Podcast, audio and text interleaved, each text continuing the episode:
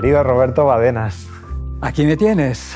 Bueno, qué encuentro tan bonito vamos a tener hoy. Bueno, eh, mira, todos los encuentros contigo son bonitos. Así bueno, que, oye, gracias. Oye, oye, empezar así una entrevista no me había pasado y me, ¿Sabes? me alegra es esto, que ¿eh? yo procuro que se me pegue algo de los jóvenes. Está estupendo. Hemos dicho la palabra encuentro eh, porque esa palabra es muy significativa para ti. Para mí lo es, así es. Autor de encuentros, de muchos otros libros que tardaríamos un rato en, en- en decirlos, pero esa palabra encuentros, ¿qué significa para ti? Mira, no sé si te lo puedes creer, pero nos costó mucho encontrar el título. Eh, los editores tienen mm, sus ideas sobre los títulos y estaban empeñados en que el libro se llamara Entro- Encuentros con Jesús o Encuentros Cristianos, algo muy... Pero cuando la intención de ese libro no era esa, la intención de mi libro era un libro que pudieran... Me lo estaban pidiendo los jóvenes en aquella época, yo hablo de hace tiempo. Un libro que podamos llevar a la universidad, que lo podamos llevar, que lo podamos regalar a alguien sin que nos lo rechacen de entrada, en una Europa muy laica, que es la que he trabajado prácticamente toda mi vida. Entonces, en vez de, le dije, mira, ponemos solo encuentros. Lo que tuve que discutir para que dijeran, acepta que pongas solo encuentros. Ajá. ¿Mm? Y tuvo, tuvo una acogida muy grande. La prueba la tienes en que en los países donde se ha traducido encuentros, nada más, se ha vendido muchísimo. Si ya son encuentros con Jesús, encuentros tal, entonces se vende muchísimo menos, se vende a las personas que ya compran libros de devocionales, etcétera, etcétera. Roberto Badenas, escritor, eh, pastor, traductor, consejero, profesor. Eh, ¿Quién es o qué es Bueno, Roberto Badenas? ¿Cómo, Eh, cómo te Yo definirías? soy un poquito to- de todo eso, pero mi, yo creo que mi vocación e- es de ser profesor, es- era la, la primera. Bueno, en realidad no es así exactamente. Mi primera, cuando yo era pequeño, se me daba bien el dibujo, hacía, hacía bien, me encantaban los tebeos, que, o sea, los cómics, que se, se llamaban así entonces. Había unos dibujantes buenísimos, me acuerdo de hazañas bélicas que me parecían estupendos. Y mi primera vocación era que yo quería estudiar Bellas Artes. O sea, en Valencia, la, la Facultad de Bellas Artes era una de las mejores, mm, se consideraba incluso no solamente de España, sino de Europa. Aquí hay- los artistas falleros y todos han salido de allí, ¿verdad? Entonces a mí me gustaría, hubiera querido ser profesor de dibujo o, de, o estudiar Bellas Artes. Y mis padres me dijeron que no, que eso no era serio, que tenía que hacer algo serio. Eso no era serio, ¿eh? No, no era serio. Entonces, para mi madre, tienes que ser serio, es pastor. Después, profesor, eh, si quieres médico, bueno, Médico. médico sí, eso es muy importante. Eh, si no, pues ya arquitecto, abogado, lo que sea, pero, pero algo serio. Y recuerdo yo con mis 17 años, mm, furioso, porque sí que me gustaba mucho el- aquello. Me fui a, a Valencia, Facultad de Filosofía y Letras, allí me metí. No tenía ningún interés, ninguna vocación, pero resulta que me, después me fue gustando. ¿verdad? a, a ver si eso es bastante serio, ¿eh? estudiar filosofía. Y lo era. Bueno, y lo era, pero en una época en que también filosofía, en- vi- vi- viniendo de medios eh, conservadores, Ajá. Tampoco estaba muy bien visto, ¿verdad? Pero en fin, claro, estas, todas estas personas que, sí es verdad que los filósofos griegos por la filosofía habían llegado a la noción de Dios, pero claro, los filósofos contemporáneos por la filosofía se habían apartado de él. Entonces era un poco... Pero porque en este inicio tú no entras a estudiar teología Ah, no, con una vocación. No, de hecho, es algo casi claro. accidental, entre Totalmente. comillas, en, en tu Mira, experiencia. si quieres te lo cuento todo. Es decir, y estos, estos profesores, voy a mencionar algunos nombres de gente que todavía es muy famosa, como Carlos París, que era el profesor nuestro. Entonces, eh, estas personas pu- pueden estar equivocados, siendo que ellos han dedicado la vida. Y, y me- se me ocurrió a la biblioteca mm, buscar los libros de otras religiones, religiones que pretendieran ser reveladas. Bueno, no había ninguna, o sea, pues sí, el Corán, eh, el judaísmo, pero, pero claro, yo leyendo esto decía, el cristianismo, los evangelios son mucho mejores que, que todo esto otro. Yo incluía el Antiguo Testamento, esto es, es mucho mejor. Y entonces me, puse a leer muchas cosas que me hicieron mucho bien, libros incluso no cristianos. Bueno, cristianos también, era la época de Martin Luther King. eh, y los libros no cristianos me, me inspiraron muchísimo. Las- los, los- libros de Gandhi, de Rabindranath Tagore, bueno, de Raúl Foleró, en fin, mucha gente de la no violencia. Y bueno, eso me acercó, ya me llegó una convicción, digo, Señor, si, si seas, los, las religiones que se pretenden reveladas no se pueden comparar con lo que yo he encontrado en, Jesús. Mm. Y ahí, eso ya fue sentando bases, pero yo fui, yo, después de terminar la carrera, mi primer trabajo fue ser profesor de español en Francia. Pero yo no fui a Colons para hacer teología. porque ahí en Colons, en Francia, es donde tú comienzas a estudiar teología. Ahí. Pero yo, yo fui allí a enseñar. O sea, digo, qué, maravilla, he terminado mi carrera, todo el mundo buscando trabajo, yo ya tengo, porque me lo, me lo ofrecieron. O sea, la, la época, en aquella época, Ángel Codejón era presidente, me dijo, Colons busca un profesor de español. Digo, pero a mí me va a punto. Fíjate. Y, y, fue pues, una maravilla. Ahí es donde tengo mi la conversión, no, no mi conversión, que ya estaba viví un poquito antes en la universidad, justo este, en, esta búsqueda mía. Y allí fue sí mi, mi vocación para enseñar. Dije, esto, quiero enseñar yo. Mm. Los caminos del Señor siempre son buenos y, gracias a Dios que, que, en ese momento pues, eh, te dirigió de aquella forma. Has dicho antes algo que me interesa y es que eh, todo lo que leías de esas otras religiones eh, no se podía comparar con lo que habías encontrado en Jesús. Exacto. ¿Quién es Jesús para ti? Mira, eso, ¿Qué encontraste en e, Jesús que dijes nada más? Creo, eso sí que se lo tengo que agradecer porque yo, he tenido también, yo he nacido en el adventismo. Incluso, mm, pero claro, la fe no se hereda. ¿eh? Eso, mm. esto te lo puedo decir por experiencia personal. Coincide que mis abuelos paternos y maternos ya eran adventistas. Pues es una especie de patrimonio, por un lado, pero también es, es muy curioso porque cuando yo hablo de la, historia de la familia, que mis hijos están pidiendo que la escriba, mis memorias, eh, muchas son memorias de mi familia. Aparte de la formación de mi familia, en la que siempre había algo ahí detrás. ¿eh? Yo no, no, no, tuve mi conversión hasta la universidad, precisamente estos, esta, esta, época entre los 17 y 18 en que yo estaba buscando. Y allí sí, sí me di cuenta lo que dice Jesús, lo que cuando veía además que gente tan alejada del cristianismo como es Gandhi o Rabindranath Tagore, que eran hindú, el uno hindú y el otro budista, te decían, Jesús de Nazaret, eh, qué lástima que los cristianos no, no, sigan las enseñanzas de Jesús de Nazaret.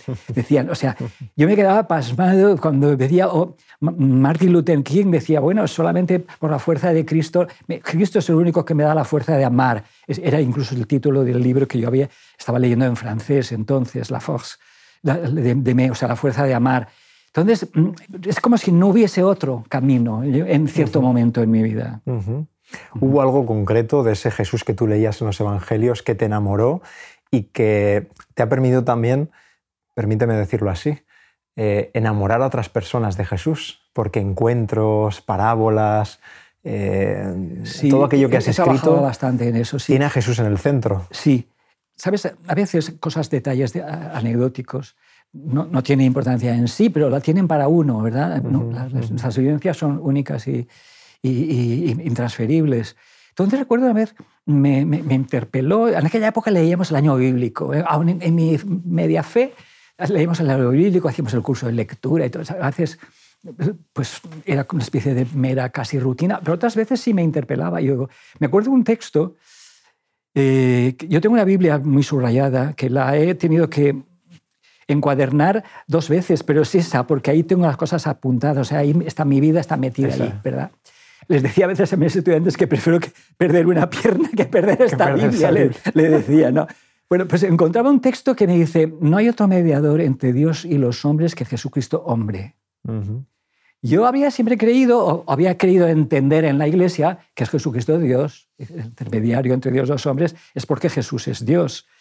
Y aquí Pablo me dijo, no, mi, intermediario para Pablo es Jesucristo hombre. Mm. Es decir, quien realmente con el que puedo yo sintonizar no es con eh, Dios trascendente, sino con el Dios eh, encarnado. Y eso me hizo reflexionar y, dijo, digo, pues voy a, vamos a ver hipótesis. Si Cristo solo fuera un, gran hombre, ¿qué puedo aprender de él? O sea, el principio. ¿eh? Y, claro, me encuentro que Jesucristo hombre también me, era me, aportaba lecciones en todas las direcciones. Y esto me, me, hizo ver que cuando me puse a escribir, yo no quería escribir porque no me gusta mucho, a mí me gusta más leer. ¿Quién, lo diría? Eh? mis alumnos son los que me han empujado. Si no sabrías, mira, mis alumnos se grababan mis clases de, evangelio. Esto ocurrió en Francia, porque es donde he trabajado prácticamente toda la vida. Grababan en, entonces era en cinta magnetofónica, en cassettes, ¿verdad? Grababan mis clases y pues eh, las, eh, las, copiaban y se las pasaban los apuntes. sí. Y entonces llegó un momento dijeron, mira, ¿por qué no, escriba, ¿por qué no escribe usted esto? Y entonces se me ocurrió, hubo una, una, amiga nuestra que trabajaba en las Naciones Unidas, Marta Prats, que todavía sigue trabajando allí, y me dice, oye, pásame estas, estas casetes, todas esas cosas, y lo vamos a pasar a, ordenadores. Mm. Ordenadores para mí era una cosa nueva, ¿verdad? Era, el metaverso de aquella época. Me acuerdo, son aparatos enormes con unas rayas verdes y, y, blancas con agujeritos a los lados, ¿no? y así, surgió el, libro Encuentros, es decir, está empujándome eh, en esos encuentros con Jesús, porque lo que me había llamado la atención mm. es que mm, muchas personas muy diversas, al encontrarse con Jesús, que naturalmente el que encontraba era Jesús hombre, mm. por lo menos en, aquella a, primera vista, la mujer samaritana flirteando con él y bueno, para hablar al hombre moderno, voy a empezar por ahí, acercar a Jesús. Libros de doctrinas, libros que hablan del fin, eh, tenemos muchísimos, tenemos, todos los adventistas escriben de eso. Voy a escribir libros para la gente de fuera y, voy a, y voy a hacer, a ver si los acercamos a Jesús. Y entonces, pues ahí es cuando surgen esos, esos libros y empujados por mis alumnos. esta, esta, predicación que se la hemos grabado, ¿por qué no la pasa por escrito en la revista? así es como empezó. Los libros los debo a alumnos míos que tomaban notas, que después me lo pasaban al ordenador y así los he ido reelaborando. De todos los que has escrito, que han sido muchos a lo largo de, de toda tu vida. No, no, no son tantos, ¿eh? Pero, en fin, vale, sí. Pero son, son unos cuantos, sí, son, unos cuantos eh, eh, y en impacto pues mucho más numerosos. ¿no? Eh, ¿Cuál de ellos te llevarías a una isla desierta? Mira, perdona, pero yo no me llevaría ninguno. Por primera, porque los tengo ya muy, los tengo ya muy vistos y, yo quiero aprender. Pero sí, me llevaría el que estoy escribiendo ahora ah. en, mi, en, mi cabecita de chorlito. Tengo un proyecto y es que quiero escribir un tercer libro de encuentros, el último. Mm, ¿eh? mm. Pues sencillamente porque ya no hay más. Mm. Ya no hay más encuentros que, uno pueda eh, leer y, desarrollar. Entonces lo tengo ya muy avanzado. Me llevaría ese. O sea, yo preferiría llevarme mi Biblia, esta Biblia marcada, ¿verdad? Esta Biblia eh, que es casi un diario. Eh, esta Biblia y, el, libro que estoy escribiendo, eso sí lo haría. ¿eh? En una isla desierta a lo mejor me convendría para poderlo terminar y ahí lo acabas. Sí. ¿Cuándo ha sido la última vez que te has encontrado con Jesús? Bueno, eh, normalmente tendría que decirte hoy, ¿verdad? y, espero que sí, que sea así. Pero hay veces que uno se encuentra de, bruces, o sea, más, de manera más, más real. Y esto es difícil de...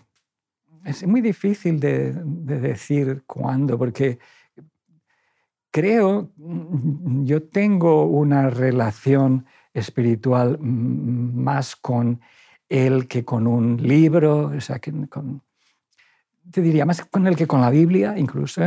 Y eso que, mira, la última tarea que estoy terminando, que ya tengo casi terminada, es una matutina. Una matutina, pero en la que yo digo, voy a escribirla, si me autorizáis, si me permitís, que sea simplemente encuentros con Jesús, o sea, es con Jesús hoy. No lo voy a llamar encuentros porque ya, ahora no sé si me, la, si me aceptarán el título, pero yo le llamo con Jesús hoy. Entonces, eso de tener cada día, digo, a ver, cada día tengo que, habrá personas que sí que están buscando a Cristo hoy, o sea, cuando lo lean, y tienen que encontrar una meditación que sea que venga de Jesús, porque yo ya me limito ahí.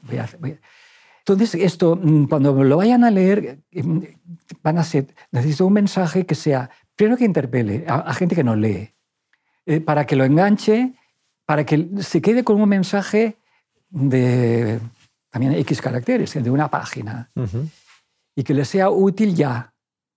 Y ahí creo que casi cada eh, texto que tenía que escribir casi era un encuentro. Mm. Es decir, porque claro, todos son palabras de Jesús o, situaciones de Jesús. Esto me hizo un, bien espiritual tan grande a mí que digo, bueno, pues sí que es, yo no quería escribir matutina, esto, esto es, es, es muy difícil, es el libro más difícil que he escrito. Mm. Porque ser interesante todos los días del año no es, no es posible. No, Es fácil. Y bueno, he, querido escribir un, libro de encuentros que no sea teológico, es decir, claro que hay, a veces es una palabra que, entiendo que sí que debo explicarla y que eh, hay nociones que tienen su trascendencia teológica, claro que sí. Pero también eh, que, he querido respetar el calendario, es decir, si, si, estamos en 1 de enero, pues voy a hablar del 1 de enero, la gente está pensando en el 1 de enero, no en lo que vive ¿no? en ese momento. Si estamos cerca de las Navidades, por muy antinavidades que sean algunos creyentes, pues eh, eh, yo voy a escribir de esto. Eh, y, cosas, cosas muy divertidas, por ejemplo, el día de fallas, pues, pues ¿por qué no voy a hablar de las fallas? Mm. Si precisamente texto... Esto es algo muy valenciano, ¿eh? las fallas, que quizás haya gente que nos está viendo desde otras latitudes. Sí, donde se quema lo, lo malo, ¿verdad? Mm, mm. Y se indulta a alguien. Si precisamente el versículo que sigue al, más, al, versículo más conocido de los adventistas, de tal manera amo Dios al mundo, que, que, no quiere que ninguno perezca, ¿eh? etc. Mm.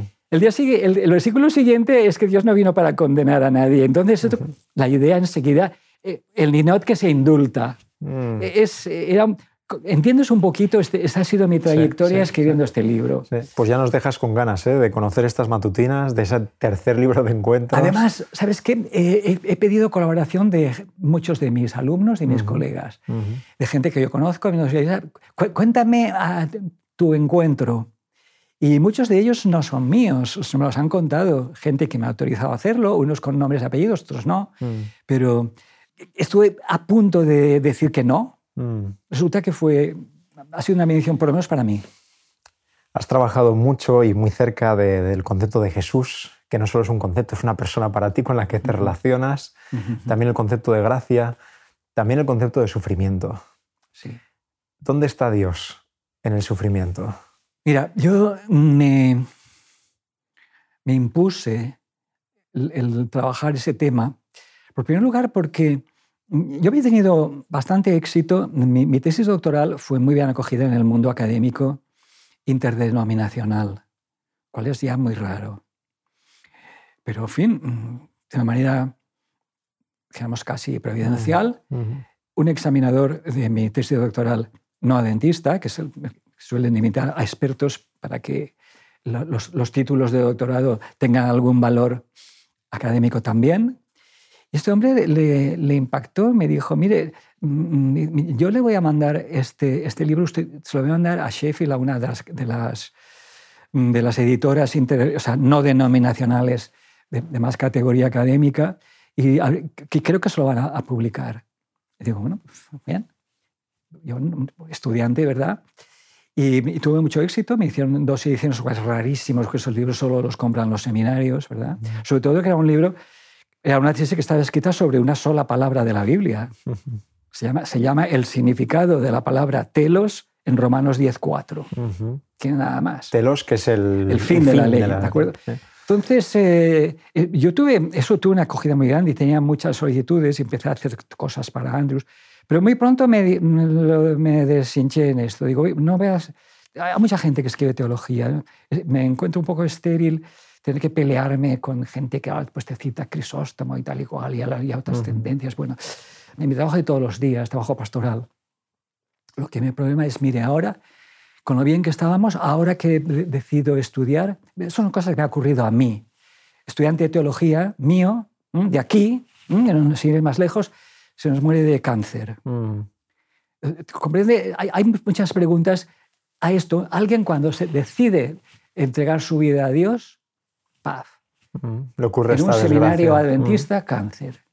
Entonces, la gran pregunta no era sobre 2.300 días, eso, eso, ya estaba muy bien explicado y ya mucha gente lo explica mil veces mejor que yo. Es qué, qué, hago y por qué. Y entonces me dije, no, no puedo ser honradamente, si yo quiero hacer una contribución a, mis colegas pastores, yo tengo que trabajar esto. Entonces ahí tú recibí un empujón para hacerlo, pero no dudaba porque es muy difícil de escribir. Empecé, a leer muchas cosas, a seguir cursos de acompañamiento de enfermos eh, o de moribundos. Coincidió entonces incluso que la esposa del presidente de la división era amiga de una de las mujeres más influyentes que, que más ha escrito, que es, que es Kubler-Ross, mm. eh, la, sobre experiencias de, tras la muerte y cosas así. Y, era, era, y habíamos hablado mucho de esto, entonces yo me formé bastante en todo eso. ¿Te interesaba todo Me interesó todo, aquello, me interesaba mucho. Y de, pronto, un, un, amigo que era editor, eh, interesante, el, el, el, director de la casa editora en Alemania era español. ¿eh? es eh, Eli Díez. Mm. Me dijo, oye, tienes que escribir un libro sobre el dolor que no encuentro a nadie. Y este mis, dice, yo tengo un club de lectores, el libro cuando, se vaya, cuando salga ya está vendido, ¿eh? pero tienes que hacerlo pensando en un público no adventista y además un público alemán. Mm. Si, me, si, me, escribes este libro, yo te lo voy a publicar y ya te digo, ya, ya, lo tenemos vendido. Qué reto. Qué reto, ¿verdad? Y entonces digo, pues voy a escribirlo, pero claro, yo lo escribí en español y, a ver qué, qué tal me, me queda. naturalmente yo empecé a citar a Nietzsche, el holocausto, cosas que tengan que ver con los alemanes. ¿no? Y al poco tiempo un estudiante, o sea, mm, viene aquí, el, alemán, y, se, se, da de tarea traducir eso al, al, alemán. Tú estando en Sagunto. Sí, es justo nada más llegar un texto en español, o sea, él era profesor, se había hecho, había estudiado una licenciatura en español. Qué reto para un chico jovencísimo, más joven incluso que vosotros. y, así que el libro este fue publicado primero en alemán. Y entonces este libro, Frente al Dolor, eh, no es igual en ninguna de las ediciones.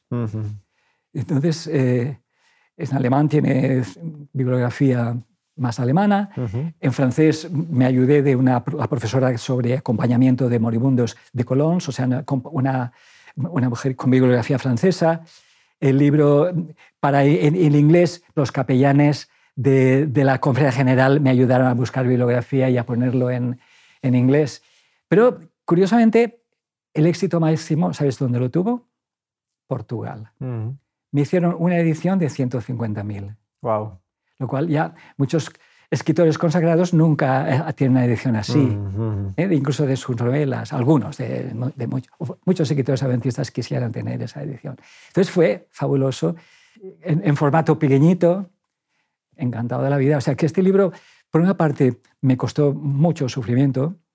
Eh, yo viví, en, mientras escribía ese libro, la muerte, los fui contando, de 20 personas de mi entorno, entre ellos mi padre. Mi padre ya una edad bonita, pero 96, ¿verdad? Mi padre mm, lo acompañé esto en sus últimos momentos, o sea, eso lo viví con él. Envía a casa a tus hermanos que tú eres mi pastor. Me dice, va. Y dice, te, digo, me dice, que no te voy a llegar a los 100, yo creo que, que se termina, me decía él. Fíjate qué lucidez. Dile al médico, que era muy joven, el, el, que estaba en, en, en la UCI, en, cuidados paliativos, dice, dile lo que te he dicho siempre, que una cosa es alargar la vida y otra prolongar la agonía. Y mm. eso yo no lo quiero. No me obliguéis a vivir cuando mi cuerpo ya no quiera o cuando Dios no quiera. Y el chico este que era muy joven dijo, vamos a hacerlo así. Solo vamos a poner a eh, respirar y vamos a ver cómo, cómo reacciona. Entonces cuando le dije, bueno papá, pero bueno, 96, y él me dice, se quita la boquilla del respirando y dice, y medio. es, Dios me dio un regalo. Al poquito me dice, mira, sosténme la boquilla que voy a dormir. Mm. Y yo le había preguntado antes si estaba en paz, si tenía algo. No, no, estoy, estoy en armonía, estoy tranquilo. Yo ya he vivido bastante. Decía. Y al momentito me vuelvo que estaba dormido, se me había dormido. Este regalo que me hizo Dios de, de ver morir a mi padre en paz es algo que no tiene valor, tiene precio, ¿verdad? Entonces yo conocí esto, entre ellos la, muerte de, varios de mis colegas, de mis estudiantes. ¿Y dónde estaba Dios en esos momentos de sufrimiento? Esta pregunta, ¿dónde está? Esa, pregunta, ¿dónde está? Pues yo creo que es una pregunta que no tiene respuesta, ¿verdad? La naturaleza humana asumida plenamente. La, muerte de Cristo ahí me, me, ayudó también. Dios mío, porque me has desamparado, que, esto se da cuenta, yo estoy solo. si, quiero, si, quiero, experimentar la, la, muerte, tengo que prescindir de mi divinidad, está claro. ¿Mm? Tengo que ser mortal. Y empieza a recitar el Salmo 22. Dios mío, Dios mío, ¿por qué me has desamparado? Jesús no podía recitar más porque tenía que apoyarse en las manos y los pies para poder respirar. Pero ese salmo se termina con, con una confianza total en Dios. Mm. Es decir, si tengo que vivir como ser humano, tengo que vivir sabiendo que en algún momento voy a, voy a creer en el abandono de Dios. voy, a, sentirme abandonado por Dios. Sentir ese abismo. Sí, sentirme, dentro. Mm. sentirlo. Y entonces ahí aprendí algo que quiero, espero poder, en, tus manos encomiendo mi espíritu. Es decir, estés, aunque parezca que no estás, mm. que eres o, no eres, yo en, tus brazos me encomiendo. Y esto es un poco lo que he intentado mm, desarrollar, o sea, em, entender yo en primer lugar. No pretendo que nadie, podérselo explicar a nadie, porque las, experiencias vitales son intransferibles y son únicas. Pero sí la idea de que aunque tú no sientas nada, eh, eh, Dios está ahí. Como Job, que, está sufriendo la sarna y, y, aunque esta, con esta mi piel, ¿por qué dice esta mi piel? Porque es lo que más le duele, ¿verdad? Eh, tengo que ver, es decir, si, Dios, eh, si este mundo tiene sentido, Dios tiene que, estar allí y, hay otra vida, tiene que haberlo porque si no esta es una estafa para muchos. Entonces, esto es muy difícil de resumir y no, no intento hacerlo. Por eso envío que, lean mi libro y que, se, y que se lean toda la Biblia, pero toda, que la lean entera al final qué, importante es eh, encontrarse con su presencia, ¿no? Saber que incluso en esos momentos más oscuros, más agónicos, eh, que no entendemos y que por mucho que tratemos de explicarlos, no hay una explicación, racional. No. Eh, pero sabemos que está y que nos acompaña y que esto no se acaba aquí sino que justo acaba de comenzar, e-, que, nos vamos al descanso, ¿no? Sí, para mí esa, es, esa, es, la esperanza cristiana, como Pablo dice, es que si no, esos somos los, más idiotas los de más desdichados. Sí, no, es la palabra que usa es muy fuerte, ¿verdad? Pero somos los más necios de los mm, seres humanos, ¿verdad? Sí. Eh, a mí me ayudó mucho Pablo eh, a comprender a Jesús, porque eh, con Pablo, claro, con Jesús tengo la, la admiración y la adoración, es otra cosa pero con Pablo es, la empatía de alguien que sí es, es un predicador mm, estupendo, pero también escribe. ¿eh? Es decir, tengo más puntos de contacto. Eh, muy viajero, ha tenido que viajar por muchas cosas, yo también he tenido que viajar por muchas de ellas. Pero este Pablo que es tan polifacético, que se enfada también, que, que, tiene... Que es tan humano, tan persona, no personaje, que a veces los mitificamos o... Que, mira, que tiene, que tiene que aguantarse en seguir sufriendo por mucha oración que haga, o sea, que, desmiente todos los mitos que si fueras un buen cristiano has orado bastante. En, mi libro sobre el sufrimiento, contra esos mitos, ah, que hemos hecho bastantes cadenas de oración en torno a esta persona, hemos orado, Pablo te desmiente, te dice eso, pues está muy bien, es muy bonito, es muy, la solidaridad y la empatía siempre es estupenda, pero a veces necesitas vivir solo de la gracia. Eso es. Y esta es una invitación para todos, ¿eh? para vivir de la gracia eh, y ante preguntas que tienen una respuesta difícil o una respuesta que no es muy válida en este mundo, por lo menos acompañemos también, seamos presentes Mira, esa ha sido para los demás. la conclusión práctica mejor de mi libro, es acompañemos. La, soledad eh, vivida. Aquí la pandemia ha sido hijo, una de las cosas más tristes. Si, escuchamos a todas las voces que hemos oído, de lo, más triste que yo he oído es mis padres se murieron sin que nadie los pudiera acompañar en, una, en, una máquina. Un drama sobre el drama. Metidos en una... Sí. Entonces esto, eh, yo la actividad práctica de mi libro es acompaña, haz, lo, que lo que puedes. No, no le des sermones, no, no, es, les, no hace falta que le expliques, acompaña. Cambiando de registro, Roberto, ¿cuál es tu comida y tu bebida favorita? Pues no lo sé. Yo, mire, yo soy, soy muy valenciano. A mí me gusta mm. mucho una paella bien hecha. Una buena ¿eh? paella. Sí, bien hecha, sí. Tengo que aprender, todavía no lo sé hacer, pero Pero sí, sí, la verdad es que sí que me gusta mucho. Y, esto sí que te lo digo, la horchata la, he echado de menos ¿eh? cuando vivía en el extranjero. En otros lugares. Sí, sí, sí, sí. Qué bueno. No, no pretendo que ni la horchata y, la, y la, la, paella sean lo mejor del mundo, pero lo que más he añorado en algún momento sí. Ha sido eso. Qué bueno. Eh, venga, permíteme rajar un poco más, Roberto. Va.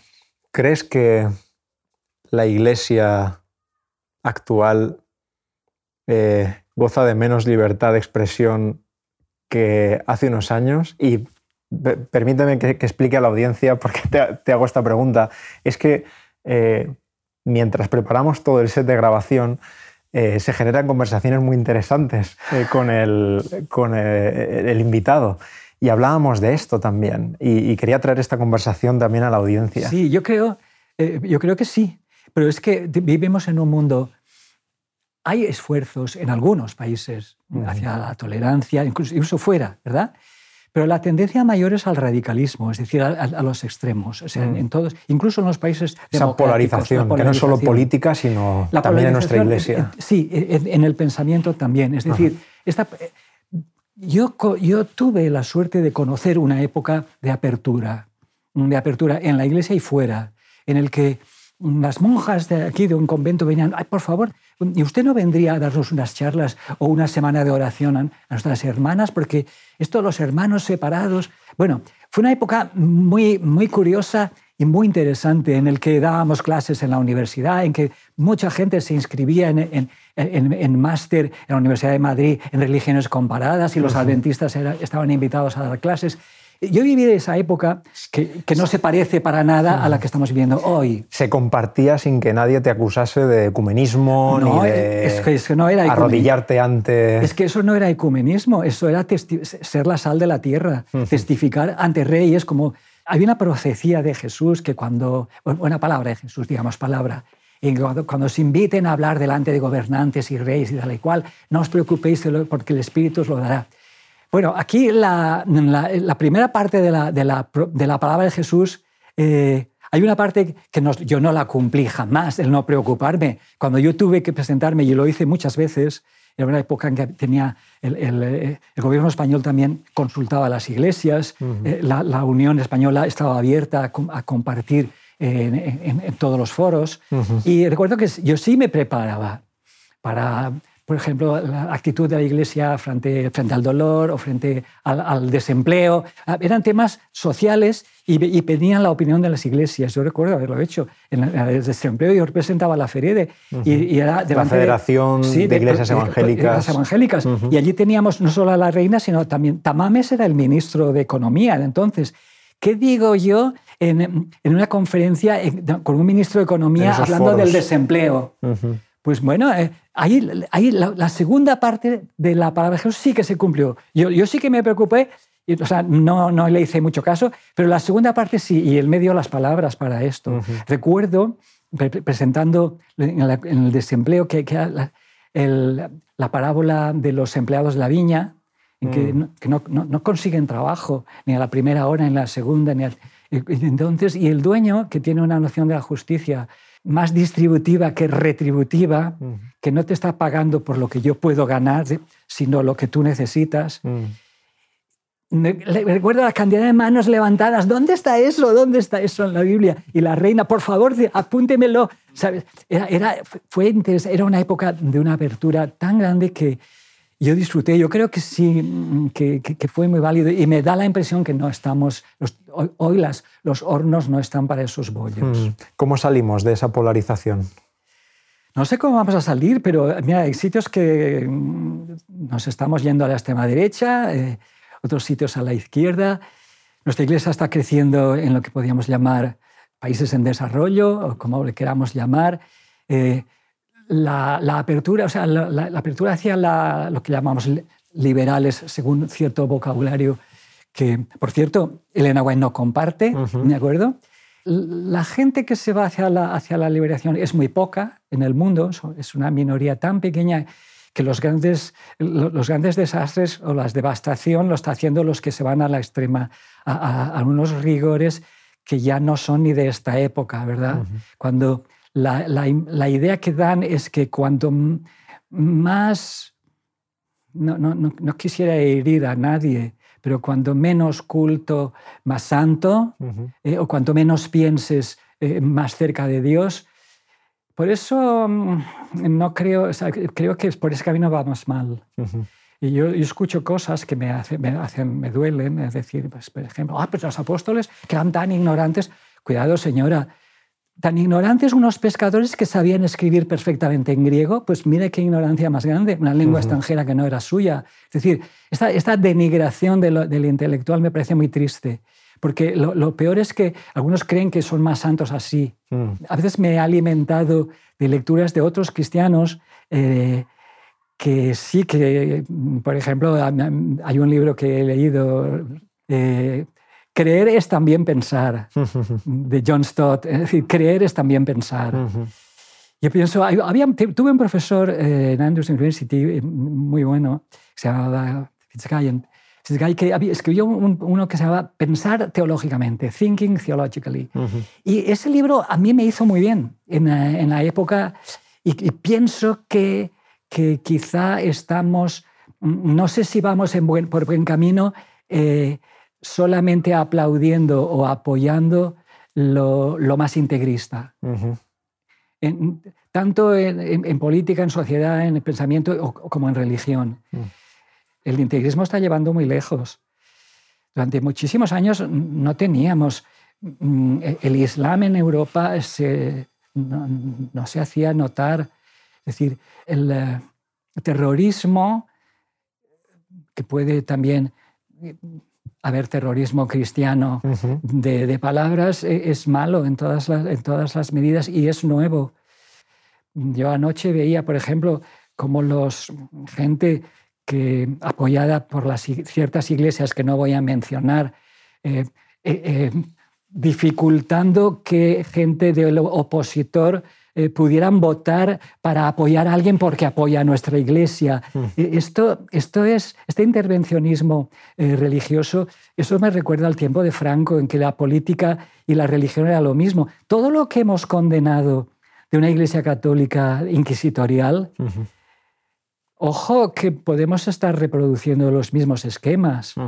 Cuando alguien hoy puede ser perseguido por sus ideas, eso no tiene la menor diferencia con ser perseguido por las ideas en los tiempos en que la gente estaba perseguida por, por la Iglesia Católica por ser, simplemente por ser luterano o por ser... Eh, sí. Ahí, hay un riesgo, ¿no? Que es el hecho de convertirnos nosotros en perseguidores. Ese riesgo eh, es el que me qué Miedo, qué miedo. Me da miedo. Sí, porque da, ¿sabes? Este, este tipo, apoyarte en el poder, Qué, cómodo es, qué bien, ¿eh? qué bien nos viene apoyarnos en el poder, en quienes mandan, sean donde sean, en la iglesia o, o, en, eh, o fuera. Es decir, apoyarnos en quien nos manda y, darle la razón a la mayoría. ¿Desde cuándo una... Esto, es contrario al adventismo esencial. Si precisamente nuestra iglesia surgió porque, éramos, porque la minoría tenía razón. Cuando todo el mundo por el domingo. Es decir, qué lástima y esto lo digo con muchísima pena, cuando pues, el voto de los que, o lo que siempre se ha hecho, ¿eh? o no, aquí es que eso molestaría a algunos. Es decir, e, esa no era la mentalidad de los... yo, yo, admiro mucho más el adventismo cuando era un movimiento que cuando se está convirtiendo en una iglesia tan establecida para algunos en las que pues la libertad de pensamiento empieza a limitarse. Eso, eh, este es no, no, es que estoy describiendo la realidad, sino un, temor. Mm, mm, un temor. Un, temor, sí. Eh, cercano y presente. Sí, sí un temor. Me, me, gustaría que siguiéramos caracterizándonos por aportar nosotros, estar en la vanguardia. No sabéis cuánto me gustó a mí. Hay un museo en Suiza, el Museo de la Reforma, en Ginebra, y encontramos, hay un cuadro de la, de la, Reforma, hay un cuadro de la Reforma que está puesto en, el Museo de la Reforma, que está al ladito de la iglesia de, San Pedro, donde predicaba Calvino.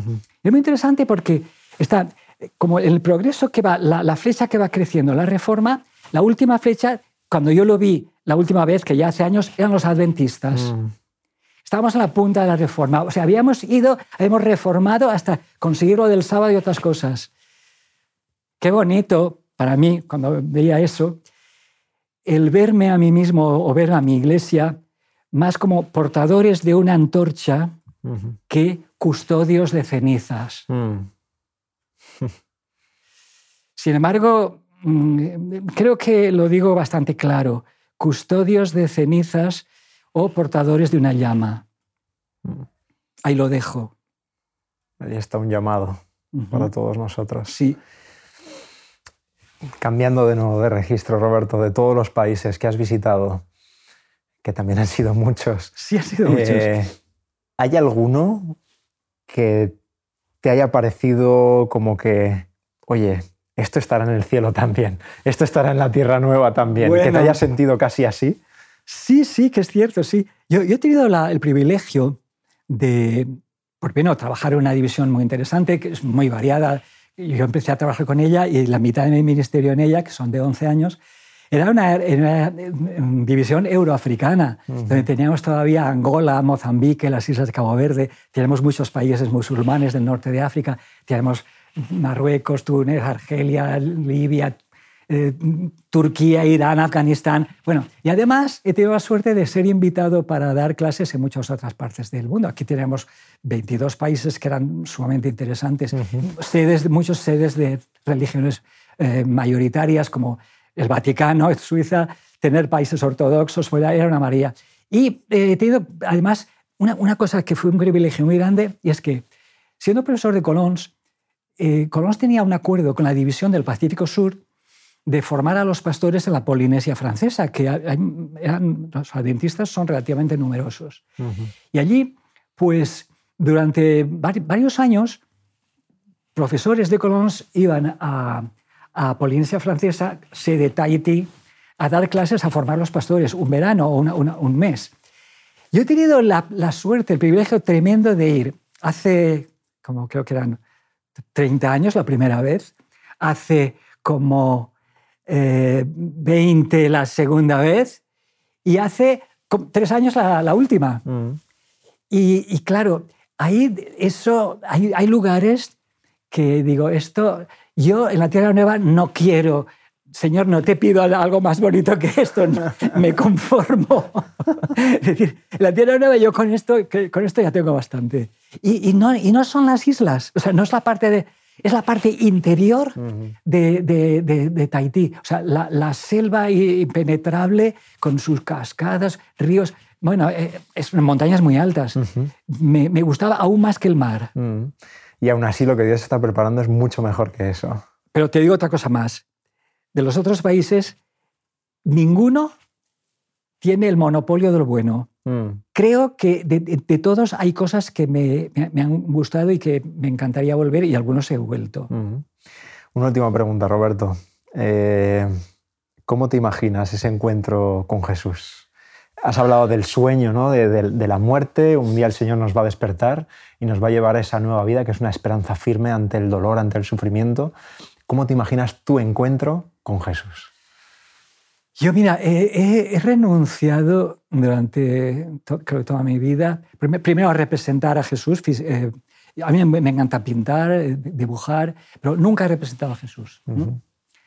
Me cuesta muchísimo imaginar, entonces prefiero no hacerlo, porque me digo a mí mismo, no te harás imagen de cosas que estén en el cielo, entonces digo, mejor que te, que te calles. Sí, porque recuerdo, esto creo que lo tengo guardado y todo, hay una hojita de papel, mis padres me obligaban cada pequeño a, pues a estar callado en la iglesia y me daban una libertad. Y eso creo que me estimuló a dibujar, ¿verdad?